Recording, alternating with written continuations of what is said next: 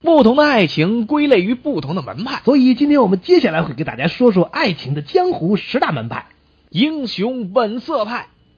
我等这个机会等了三年，不是为了证明我比别人强，只是要证明我失去的东西，我一定要夺回来。读了研究生，但在鲜花方面向来比较短路，王丽丽决定奋起直追。大话西游派。所以说，追女朋友就像抢馒头一样，要有勇敢的心。有了勇敢的心，就不会再失手，只会失恋。